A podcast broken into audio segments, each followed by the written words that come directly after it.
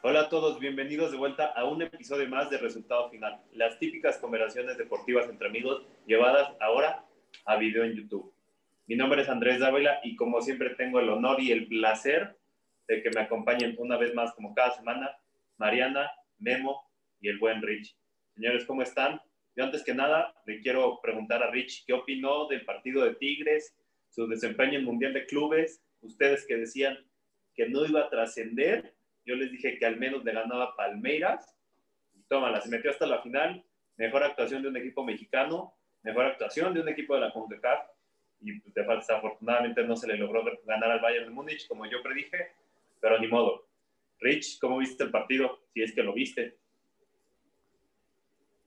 Eh, efectivamente, lo tenía a un lado, lo que hacía otras cosas, pero creo que fueron 75, 80 minutos muy buenos de Tigres, irte perdiendo 1-0 contra el Bayern. Hasta esas instancias es, es, un resultado buenísimo, pero creo que esos últimos 10 minutos le faltó apretar y son 10 minutos sí mediocres, no todo el partido, pero los últimos 10 minutos. Después del partido del Tigres, vi el partido del Chelsea contra el Burnley, que pues bueno, son diferentes eh, dimensiones si lo quieres ver así, pero perdiendo 1-0 el Burnley fue a buscar el partido, ¿no? Sabiendo que es una eliminación directa. Para mí el Tigres hizo un grandísimo partido hasta que tuvo que haber arriesgado un poco más. Yo, yo estoy de acuerdo, pero la verdad es que sabíamos que la defensa de la, o sea, alemana del Bayern de Múnich a pesar de que no logró contar con Boateng por problemas personales, la verdad es que se comportó muy bien, ¿no? Y sabíamos que era una defensa muy sólida. Y la verdad es que tristemente Tigres no tiene una un ataque que tú digas, oye, ¿sabes qué? Le, le complicar las cosas. ¿no? no sé qué opinen, y esto es como para, ahí se las dejo para que lo piensen pero viendo cómo jugó Tigres, cómo jugó el Bayern y cómo jugó el Palmeiras, el Bayern estaba muy mermado por bajas y jugó, la verdad, bajo de nivel. La verdad es que le costó contra un Tigres que se supo defender. Palmeiras una burla, la peor actuación de un equipo de Conmebol en, la, en, la, en, el Mundial de Clubes, yo decía en la Y bueno, Tigres dio un gran salto. Para mí, que lo hablamos la semana pasada, para mí River pudo haber ganado el Mundial de Clubes si es que le hubiera ganado Palmeiras, solamente en la Libertadores, porque River era mucho más equipo. Pero bueno, esa será conversación para otro día. La verdad es que el tema de la semana es, pues el fin de semana tuvimos el Super Bowl y como Rich lo predijo, Tampa Bay dio la campanada y ganó el Super Bowl. Pero bueno, dejaré que Mariana, la experta en NFL, nos explique un poco más al respecto, porque la verdad es que fue, yo creo que un partido que nadie esperó que fuera así, ¿no? Ni los más aficionados de Tampa. Rich dice que él no es aficionado de Tampa, solo de Tom Brady, ¿no? Pero bueno, la verdad es que como ya dijo Andrés, pues el partido lo ganó 31 a 9 eh, los Bucaneros de Tampa Bay. Lo padre es que es la primera vez en la historia que pasa eso. El trofeo Lombardi se quedó en su propia ciudad, lo cual pues, será algo que claramente los equipos posteriores van a buscar romper ahora. Y pues el señor Brady logró lo imaginable, su séptimo anillo de Super Bowl con un diferente equipo de una diferente división. Claramente esto es un récord increíble que finalmente, pues ya lo habíamos dicho antes, el señor está compitiendo solo contra él mismo, ¿no? Y pues la verdad es que yo estoy muy, por más que ese no fue mi resultado favorito, yo creo que yo esperaba un Super Bowl mucho más movido. Creo que las apuestas de todos era que iba a ser un Super Bowl con muchísimos más puntos que nueve puntos solamente de Kansas City. Y pues claramente se vio perfecto que el defecto mayor de Kansas City fue la línea ofensiva. La baja de los dos tackles fue mortal para Kansas City y finalmente pues Mahomes, siendo Mahomes no pudo con ni con esta con el poco tiempo que se le daba para tirar, ¿no? Entonces creo que con todo y todo logró unos buenos lanzamientos de la nada en el aire que pues la verdad es que, pues, aunque Rich le odie con todo su corazón, Mahomes todavía tiene talento. Está joven para el escenario grande, pero todavía tiene mucho que dar. ¿Algo que decir en tu defensa, Rich? Yo sí quiero aclarar. Lo primero que voy a decir, a mí Mahomes se me hace el coreback con más talento en la liga, creo que lo tiene todo, hasta carisma, porque me cae muy bien, pero me molesta mucho que lo ponen en un lugar que está muy, muy, muy lejos de llegar. No es posible que se estuviera discutiendo que GOAT, GOAT hace dos semanas. Y esa es la parte que me molesta. Mahomes me cae bien, se me hace muy bueno, pero creo que le faltan 10 añitos para poder siquiera entrar a la conversación. Mira, yo te voy a decir, y ustedes lo saben aquí, y para nuestros seguidores que apenas nos conocen, ustedes saben que yo soy fiel seguidor de Mahomes, ¿no? La verdad es que a mí me impresionaba lo que hacía en el campo. Oh, yo tenía mi equipo, que son los delfines, aunque Mariana se burle de mí, pero pues también tenía, como les digo, mi pollo, ¿no? Que era Mahomes. Y la verdad es que me, digo, no me decepcionó, o sea, terminé también decepcionado como Mariana en cuanto, no a Mahomes, porque siento que Mahomes en serio hizo todo lo posible en sus manos para ayudar a Kansas, ¿no? Hasta como dice Mariana, lanzar un pase casi acostado en el piso, en el aire. No, no, no. Eso fue increíble. Pero su equipo al final no le respondió. Y en especial la línea, porque es, es increíble que sin mandarle blitz por parte de Tampa, Mahomes tenía prácticamente a tres personas enfrente de su cara en menos de tres segundos. Y era como, no, bueno, así nadie, ¿no? En cuanto al Go, yo quiero aclarar, que Rich lo dice, yo creía, a ver, no lo llamaba ahorita ya el Go, pero yo creía que era el, el jugador más potencial para llegar a superar a Tom Brady. Ahora, no sé cómo lo ven ustedes, de acuerdo. La verdad es que la tiene más difícil a mi parecer y mira que yo, como les digo, soy fanático de Mahomes. Porque la verdad es que Brady ya tiene siete anillos y mira, si yo consideraba que llegar a seis era difícil, ahora llegar a siete de carrera, como tú lo dices, y sobre todo Mahomes sus únicas dos derrotas en postemporada son contra la misma persona que es Brady, ¿no? Entonces, para mí, a pesar de que lo quiero mucho y creo que es un gran jugador, si ahora quiere llegar a ser el GO, tendrá que superar a Brady en anillos. Y para como va Brady, parece que va a ser con 10, ¿eh? No, honestamente yo creo que Brady ya está en una discusión aparte. O sea, ya si quieres comparar cualquier jugador contra él es ahorita imposible, ¿no? O sea, y eso está injusto para los mismos jugadores que están intentando hacer un nombre para ellos mismos. Sí, la verdad sí, sí estoy de acuerdo, ¿no? Y no sé cómo lo vean, eh, pero yo creo que ya Brady pelea más, más que ser por el mejor jugador de la historia de la NBA, es prácticamente el mejor atleta, ¿no? Porque ahora, como dice Rich... De la NFL, ¿no? No, porque, a ver, a ver, ya superó a Jordan en campeonatos. Y Jordan era un bate muy, muy, muy jugador. Esa discusión de estar metiendo deportes sí, sí, sí. con deportes es tontísima. Time out, time out, time out, time out, time out, time out okay. Entiendo lo de Jordan, pero a ver, si estamos hablando del mejor atleta, está, hay otro, un monstruo, el mejor atleta de la historia, que no estamos tomando en cuenta en esto, que es Michael Phelps. Él para mí, él no, es bueno, el sí. mejor Eh, Estoy de de cajón. Estoy de acuerdo. Y no solo es Phelps. O Están, pu- puedes nombrar un montón del estilo. Usain Bolt también en su disciplina hizo todo lo que se puede hacer. Bolt, Simón claro. Biles en la gimnasia Claro, rompió claro. los parámetros de lo que era posible. Y esos solo son un par de ejemplos. Yo creo que por eso es hay que encajonarlos en de la, de quien en la su que te podrás deporte, aceptar, porque si ¿De cuál de la que te podrás aceptar es este, el mejor de los cuatro deportes grandes de Estados Unidos. Sí te lo podría decir. Porque sí, super, ya superó a Jordan en, anillos y la verdad es que a, pesar de, que se lo, de lo que se le atribuye a Jordan, de su mentalidad de campeonato y todo, pues ya Brady creo que le dio en la torre eso al, al- ganar su séptimo anillo con otro equipo, con otro, este, en otra división, como decía Mariana. Entonces, este, sí, para, yo creo que se podría decir que de los cuatro deportes grandes de Estados Unidos, Brady ya es el mejor. Eh, estoy completamente de acuerdo. Y es más, tú que mencionas a Phelps, yo también considero a Phelps el mejor atleta de todos los tiempos. O sea, porque, a ver, Phelps se puede, no, no estoy diciendo que se va a pasar, pero Phelps se puede quedar sin nombre y pobre y puede vivir de todas las medallas que tiene olímpicas. En serio, es una barbaridad lo que hizo este atleta en su carrera deportiva, ¿no? Eh, pero yo creo que sí, por eso dije, creo que eh, ahora Tom Brady entra en la conversación, no estoy diciendo que ya lo sea, sea, creo que puede entrar, entrar en la conversación. Yo también estoy de acuerdo con Rich, ¿eh? Phelps, Usain Bolt, que tristemente le quitaron una medalla de oro por un dopaje de un compañero suyo, pero él mismo dice, a ver, yo tengo nueve, que me las hayan quitado, espero que son nueve, ¿eh? perdón, eh, que la otra me la hayan quitado por otra culpa de padre, eso no quita mi logro, ¿no? Y también yo también tengo que reconocer a Simone Biles en la gimnasia.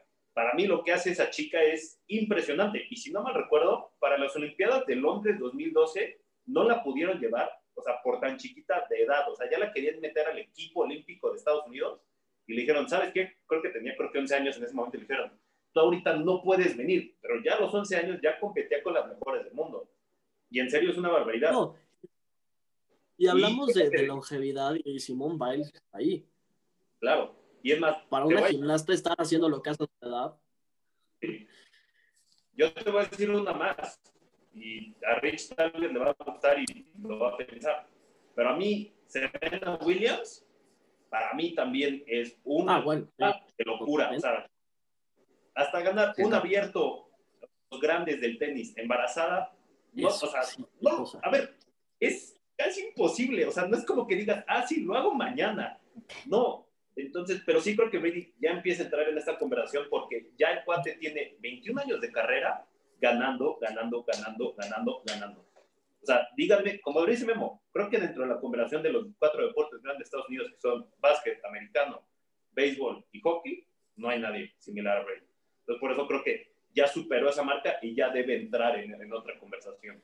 Es que yo la verdad no sé si lo metería en otra conversación, porque creo que también la esencia del deporte importa, ¿no? O sea, el hecho de que estemos diciendo que está bien dentro de los cuatro grandes es porque son cuatro equipos, o sea, son cuatro deportes que son eh, deportes en equipo, ¿no? Y como que dentro de eso se puede entender que sea el mejor de ese tipo de deporte, pero comparar Brady con lo que hace Michael Phelps, que es solamente una persona, mm, no lo sé. No sé. Yo, yo, se los voy a, decir como yo lo veo, porque además, bueno, Brady a mí me dio muchas alegrías en lo personal. A mí no me parece siquiera el mejor coreback de la historia, pero me parece el mejor líder de la historia. Y creo que ahí sí podemos hacer la comparación con los Jordan, los Wayne Gretzky, que son ganadores de equipo, pero Brady es un poquito más. A lo mejor ahí puedes hacer la comparación. Como atleta, como deportista, yo no sé qué tanto se valga. Oye, bueno, estoy de acuerdo, ¿no? Y en deportes de equipo creo que sí ya vale, la conversación, como le dice Mariana. Pero no me digas que atleta no, si el cuate sigue jugando a los 43 años. No, claro, pero, también es por la esencia del juego. O sea, es un atleta que ha sabido quedarse en la bolsa y no lo han lastimado casi nada. O sea, también es eso. A ver, pero pues aplaude eso, ¿no? O sea, no, porque también hay muchas dinámicas detrás de él. Decir que solamente es él es también falso, porque finalmente si algo fue dominante en este Super Bowl, no fue Brady, fue la defensiva de Tampa Bay. O sea, ahorita Brady nada más hizo lo que tenía que hacer para mantener la ofensiva. Exacto. no solo ahorita, lo ha hecho toda su carrera. Contra los Rams le bastaron 13 puntos y pues con eso es campeón del Super Bowl. El MVP se le debió haber ido a la defensiva. Así la verdad es que sí. Totalmente.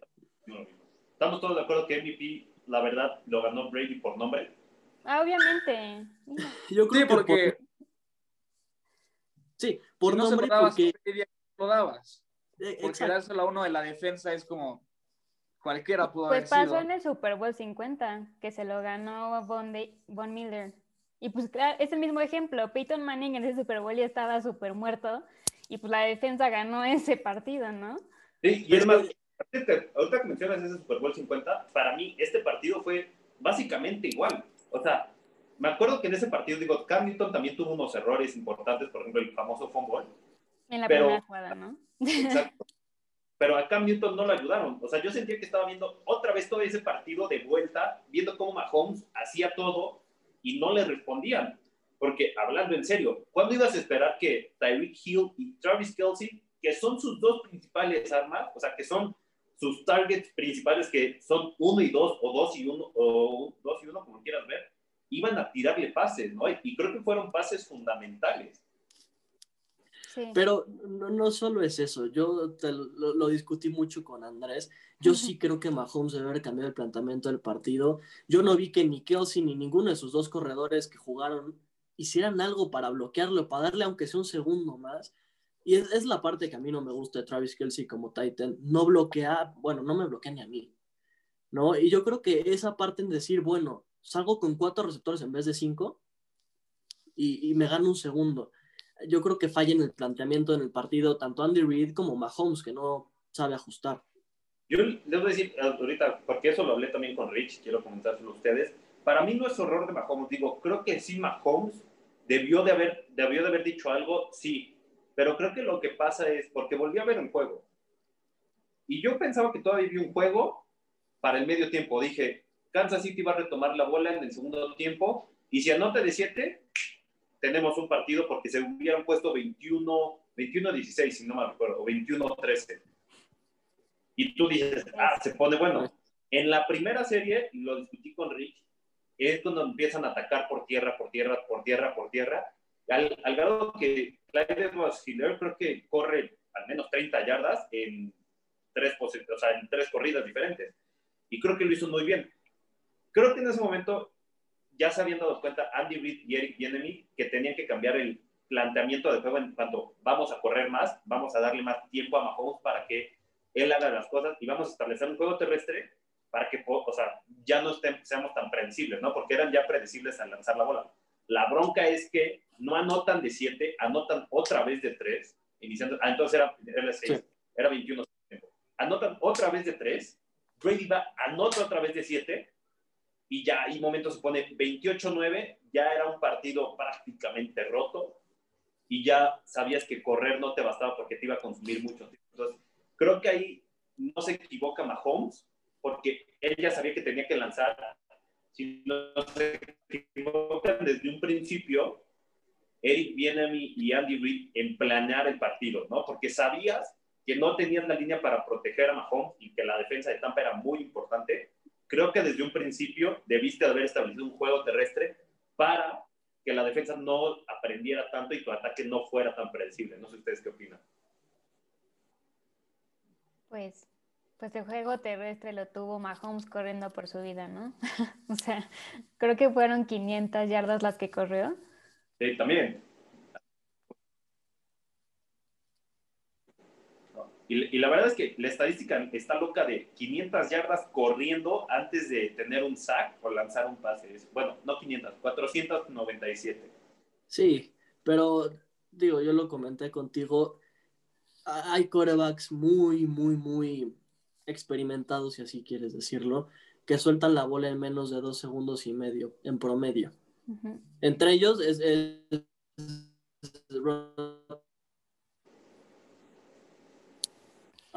soltaba rapidísimo. Mahomes, la verdad es que nunca se le ocurrió hacer eso. Veía la presión y salía corriendo hacia atrás. Bueno.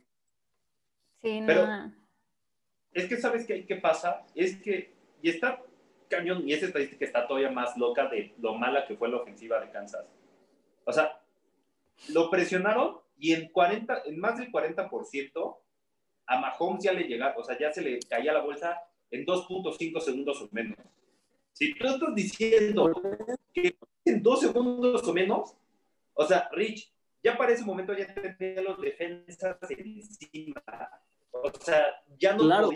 Entonces, Ah, ayer es lo que debes hacer. Buscas la manera de tirar screens, eh, vas por un option, eh, cualquier otra cosa que no sea buscar o el slant o el pase profundo o las jugadas que sí mandó Kansas. Justamente si te llegaban en 2.5 segundos o menos, uno, ¿por qué sigues insistiendo e insistiendo con un pase? Y dos, ¿por qué tu pase no es rápido? Sí, la verdad, no, pero al fin y al cabo todo queda en que les faltó ajustar en el segundo tiempo, para algo está el medio tiempo y mucho más en el Super Bowl que es de media hora, ¿no? Entonces la verdad es que el error está en que Kansas no ajustó y la verdad es que si tenemos que calificar este Super Bowl, yo le doy un 4 de 10 porque no me entretuvo casi, o sea, me entretuvo un poquito más que el de Rams contra Patriotas, lo cual es el cero, pero... Estaba divertido correr, ver a ver correr a Mahomes. Sí, o sea, más bien rezabas de que no le pasara nada porque el pobre ya va a ser papá, ¿no? Entonces, como que quieres que salga completo. Yo no le pongo un 4, pero tal vez un 5 de 10 y con esfuerzo creo que tiene que ser tarea extra y tal. Bueno, sigue estando reprobado. Pero sí, no, o sea, fue, y, todo, ¿sabes qué? Todo fue por, porque Kansas, como dices, no supo ajustar. Y el medio tiempo no le ayudó. No sé ustedes que hayan opinado del show del medio tiempo, pero también a mí me dejó con un poco un sabor de A mí me gustó, no es el mejor, pero la verdad yo siento que le, están, le critican mucho a The Weeknd. La verdad es que a mí sí me gustó. No es el mejor, hay muchísimos mejores. Con, teniendo luego, luego el del año pasado, la verdad es que se fue un muy gran, gran show. No por ser orgullo latino, pero la verdad estuvo muy, muy bueno. Pero la verdad siento que The Weeknd... Orgullo latino. o sea, estuvo bien. La neta, o sea, sí para hacer show de Super Bowl sí puedes esperar que sea algo así extravagante y así que no te imaginas, pero yo la verdad siento que lo hizo bien. Le doy como un, le doy un sólido 7 a su show. Mm, no, yo tampoco, yo, yo repruebo el show también. La verdad es que para la cantidad de dinero que invirtió, el show del año pasado, que no costó lo mismo, fue mil veces mejor. La verdad. Pero hablando de shows, la verdad es que el que está empezando a tomar un show importante y se empieza a definir es la NBA. Vamos a empezar a llegar a la mitad de la temporada y se acerca el juego de estrellas. Y pues no sé, ¿qué tienes un poco de contarnos por ahí? ¿Cómo has visto la temporada? ¿Te gusta, no te gusta? Digo, fuera de tu hit, ¿eh? porque sé que el hit, nuestro triste hit, no da una. Sí, ahí va. Ahí va, ahí va, va a retomar. Pero en general, la temporada, ¿cómo la has visto? La verdad es que es una temporada muy buena, ha habido de todo, ha habido palizas, ha habido juegos cerrados, ha habido este muy, muy, este, la verdad es que está muy activa, yo se los dije, competitiva, estás viendo equipos que están dominando muy bien, como es Utah, que lo veías como un equipo de playoffs, pero no, no serio como continente, ahorita es el número uno, ¿no? Ha tenido unas muy buenas rachas de, victorias y la verdad este, han estado jugando muy bien. Los Nets de Rich, ahí van más o menos, a, él no le gusta mucho, pero ahí van, ahí van más o menos. Este, los Lakers también ahí, van. Este, la verdad es que esta es una muy buena temporada. Yo creo que cuando se acerque más la parte de los playoffs se va a poner aún, aún más cerrada con los equipos contendientes. Y bueno, ahorita como lo dices, está acercando la, la mitad de temporada con lo que normalmente sería el, el All-Star, que ahorita va a ser algo pues, diferente, que muchos, equipos, muchos jugadores no quieren que se juegue, prefieren este, tener un descanso y irse con sus familiares, con todo esto de la, de la pandemia, pero bueno, pues las votaciones ya están, ya salieron los resultados de la primera y la segunda ronda de votaciones que son, que son para los fans, entonces no sé ustedes si quieren hablar de quiénes consideran ustedes que puedan ser sus All-Stars para, para este año. Está muy fácil, pero si quieren, dejo a alguien más que empiece. Muy fácil. Híjole, eh, no sé si Mariana quiera empezar. yo, concuerdo con los fans que están votando ahorita, que se ve que votan más por afición que por lo que están haciendo en la cancha, ¿no? Entonces yo sí concuerdo con ellos, Jordan liderando y, y ya ahí me quedo. Digo, LeBron, ya ni Jordan juega. No, pero en ese sentido, ese, es un problema que siempre se le ha visto al All-Star de la NBA. El hecho de que los fans votan por nombre y no por lo que está haciendo. Pero hay un punto en el que se compensa. Sí se va a compensar por el voto de los Con los votos del de jugadores, sí. Pero, pero aún así, no me digas, a ver, Clay Thompson no ha jugado un segundo y creo que es onceavo lugar en el oeste en guardias. O sea, ¿qué hace ese cuate ahí, no? Y Alex Russo, no me digas que es una estrella en los Lakers, y es creo que décimo en, en, en el oeste. Entonces, sí juega la popularidad, uno, del equipo y del jugador. Pero también pasa lo mismo para el Pro Bowl de la NFL. O sea, siempre que vas a poner que los fans voten, claramente yo siempre voto por los jugadores de Pittsburgh, por más que no están jugando tan bien. O sea, así es fácil. pero es parte de, de, brindarle como claro. a la a la afición, ¿no? Pero evidentemente se, se compensa porque pues, también está el voto de, la, de, los medios, de los jugadores, de los coaches, entonces sí se va a compensar muy, muy bien. Entonces, dudo que vayamos a ver a Clay Thompson en la lista. Ah, y a Caruso no lo vamos a ver, sino vamos a ver a los jugadores que están este, dando la, la, temporada, porque hay muchos que merecen estar, que no han estado en un buen rato. Entonces, yo creo que ya sería tiempo, por ejemplo, de que ya estuviera este, Zach Lavin en el All-Star ya son va a gustar. Este, este, yo, yo lo tengo a, a, este, a Jalen Brown. Para mí ya tiene que ser un All-Star. Tiene, tiene, tiene, una gran, gran, gran temporada. Y el que tiene que ser All-Star, sí o sí, ahorita es Bradley Beal. Si no es All-Star, tengo que dejarla de ver. Ya le robaron el año pasado. Dos seguidos Es una locura que no, hacía, que no sea los ahorita. Ya que estamos diciendo nuestra quinteta, ahí te va y a ver qué opinan de mi quinteta. Les voy a decir primero este y luego, perdón, oeste y luego este. Ahí les va. En el oeste, eh, de centro, Nikola Jokic. Creo que no debe haber ninguna duda. El centro de Denver es una barbaridad. Luego, de guardias, digo, perdón, le estoy saltando como la posición de mi campo, pero guardias, Steph y Luka Doncic. A pesar de que Luka no está teniendo como tal la temporada de MVP que se esperaba de él, está teniendo un temporador y creo que es el único que se salva de los Dallas Mavericks que están teniendo una temporada, la verdad, que para el olvido. Luego, acompañando atrás a Nikola Jokic, yo pondría a... Ahí se me va a evitar. Solo hay Tenemos todo el tiempo, ¿eh? No te preocupes. Sí, es que dos. A ver, ¿quién dice? A ver si. LeBron y Anthony Davis. ¿Qué más pondría? Pero es que para mí Anthony Davis no va. O sea, LeBron sí.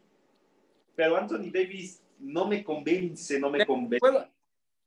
ha tenido ahorita, por sus lesiones, siempre ha estado este, cuestionable para, para cada juego de, de, esta temporada. Ha sido difícil, pero cuando juega, juega.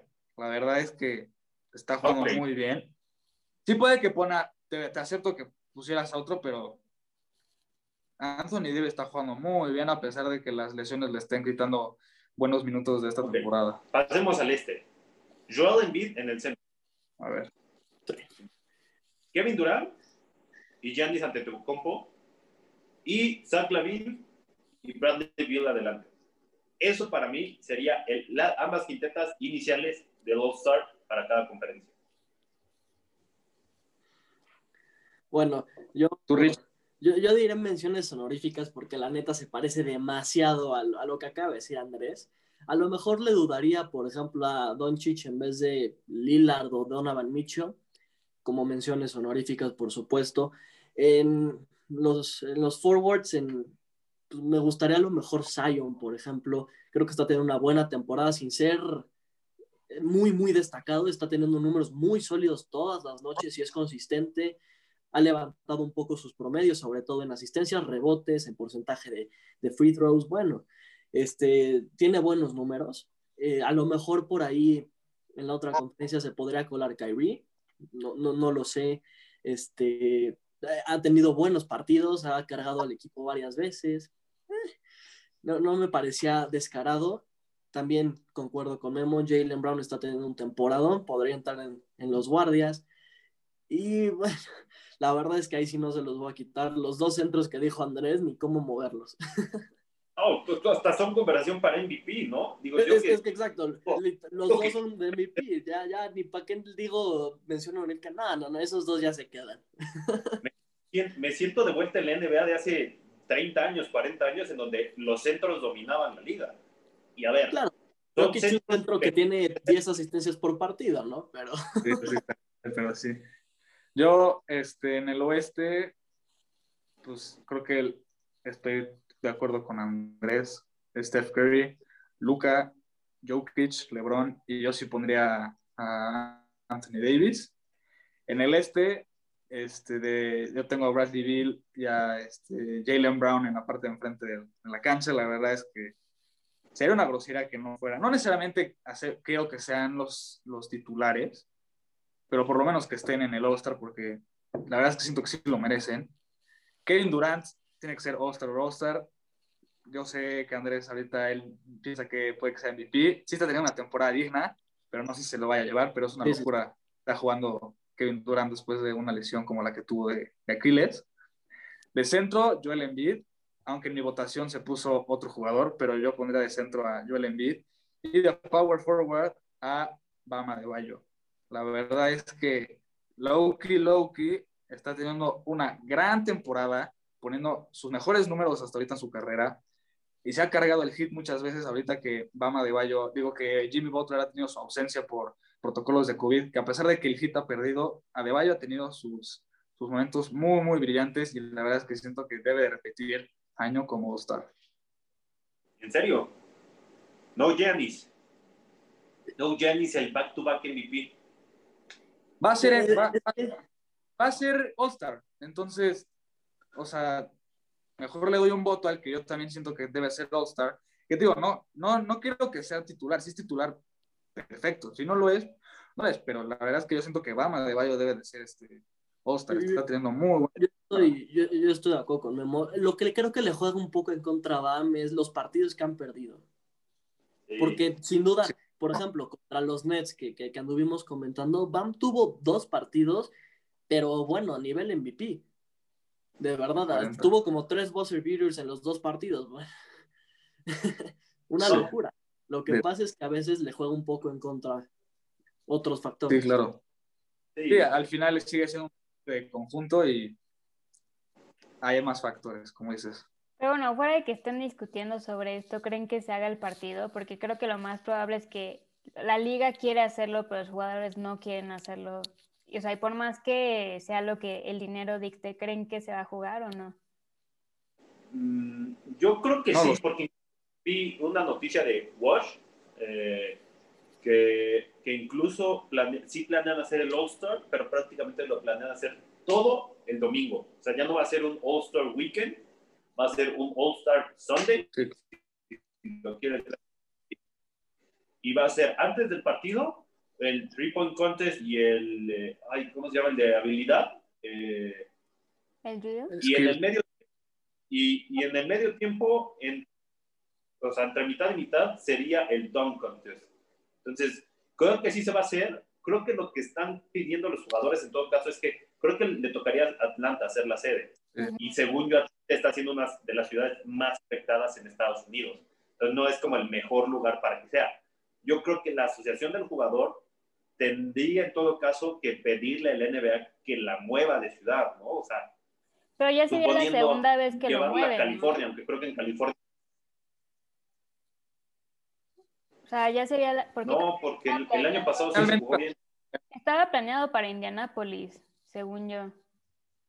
Sí, Ah, sí, bueno, sí, sí. este año sí, sí, sí. Te gané. Yo pensaba que te referías en años. La verdad, si se hace, a mí me gustaría ver un formato que vimos la temporada pasada para hacerlo igual de competitivo, porque pues,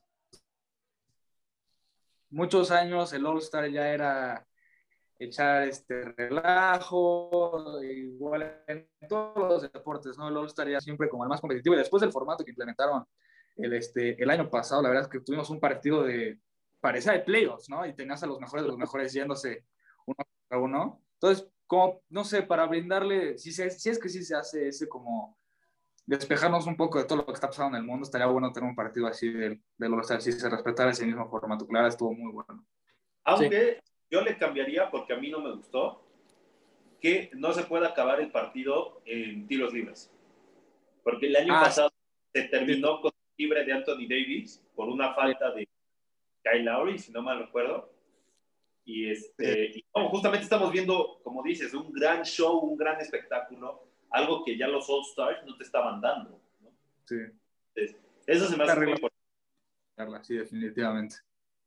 Y bueno, ya con esto de que pues, va a iniciar la segunda mitad de la temporada y que se empiezan a definir los equipos contendientes, yo les quiero preguntar, ¿qué opinan o si creen que sea posible que volvamos a tener una burbuja de básquetbol para definir la postemporada de los playoffs de la NBA? No sé ustedes qué opinen, si, si se va a terminar llegando a eso o que ya milagrosamente para ese momento ya tendremos todavía una postemporada normal por la vacuna y todo eso. Pues mira, en Estados Unidos se ve que la vacuna está yendo a pasos más grandes que, que aquí, entonces se ve el panorama allá mejor. Pero la verdad es que siendo, la, siendo Adam Silver y siendo la NBA, no dejaría que entraran todavía fanáticos a, estadios en la postemporada. No sé, no sé si necesariamente una, una burbuja, pero sí dejaría por lo menos que si siguiera en su mayoría estado, estadio cerrado, máximo familiares y, amigos cercanos. Este, pero si se vuelve todavía extremo la situación, yo creo que sí se tendrá que recurrir otra vez una burbuja ya para la postemporada. Será, para mi punto de vista, lo prudente.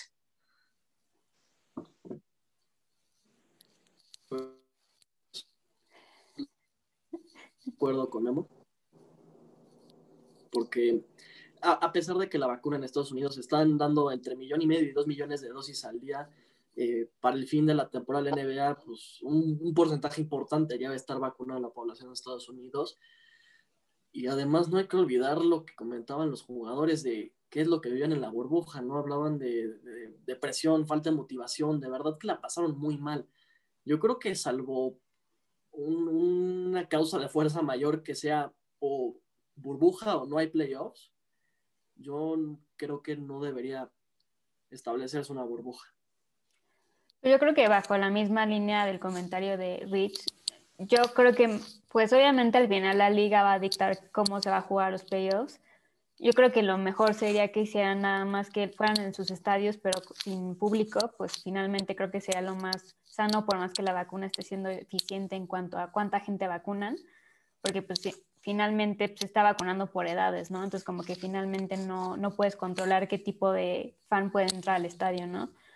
Pero en cuanto a si la burbuja es viable o no, híjole, yo creo que los jugadores sí se levantarían en contra de la idea de otra burbuja porque finalmente no fue una experiencia buena y yo creo que varios de ellos que duraron mucho tiempo en la burbuja, que, llegaron a las semifinales y hasta las finales, sería una experiencia que quisieran repetir, vivir, ¿no? O sea, como que realmente sí los dejaron súper traumados y la verdad es que yo creo que los jugadores por su parte harían todo lo que fuera para que no hubiera una burbuja otra vez. A lo mejor podrías armar una burbuja para las finales de conferencia y los finals, ¿no? Sí, pero tendría que ser con otro tipo de reglas. O sea, otra vez confinarlos a hoteles y así, yo creo que no va a ser posible. Yo creo que va a tener que ser como de que por lo menos sí puedan estar en sus casas y chance, pues los días antes hacer el confinamiento en un hotel o algo así. Pero de que 24/7 vivir solamente con tus compañeros de equipo, no. O sea, está imposible. Yo estoy de acuerdo con Marina y es más, yo creo que no se va a llegar a una burbuja, pero sí va a cambiar el formato de playoff. ¿A qué voy? Ya no se va a estar jugando cada dos, tres días como normalmente se hace, sino ahora por los viajes y que tienes que dejar tiempo para ver que nadie salió expuesto o enfermo, yo creo que se va a llegar al momento en el que los playoffs se va a jugar dos partidos a la semana, tal vez tres, y entonces yo creo que los playoffs van a terminar siendo o si ya son como un mes, van a ser como dos meses de playoffs porque los viajes se van a hacer, o bueno, las series por los viajes se van a hacer ahora más largas. Pero veremos. Memo de seguro está rayado si pasa eso, ¿no? no lo sé, porque le quitan. Entre más dure, mejor, pero... Bueno, también tienes el tema de que si se, hacen los Olímpicos, pues muchos quieren ir, ¿no? Sí, porque para el básquet importante son los Olímpicos. Y ya Katie dijo que él quiere ir a los Olímpicos. Sí, no, y no solo él. ¿Qué? Todos los españoles, los serbios, los, los argentinos, como Facu, eh, pues, todos quieren ir. O sea, ahí sí no. Sí, la verdad es que en el, en el básquetbol, bueno, a todos menos a Estados Unidos les importa el mundial, pero en general en el básquetbol los olímpicos dominan al mundial, entonces, este, pues sí, ya se vienen este, los olímpicos, sí se hacen, la verdad es que también va a haber, va a haber un tema ahí de, de que, cómo va a estar la logística, porque por lo menos las estrellas de la NBA sí quieren ir. Muchas gracias por escucharnos y vernos esta semana. Recuerden que ya estamos en YouTube, en Apple Podcast y en Spotify. Recuerden seguirnos en redes sociales y nos vemos la próxima semana para otro debate aquí en Resultado Final.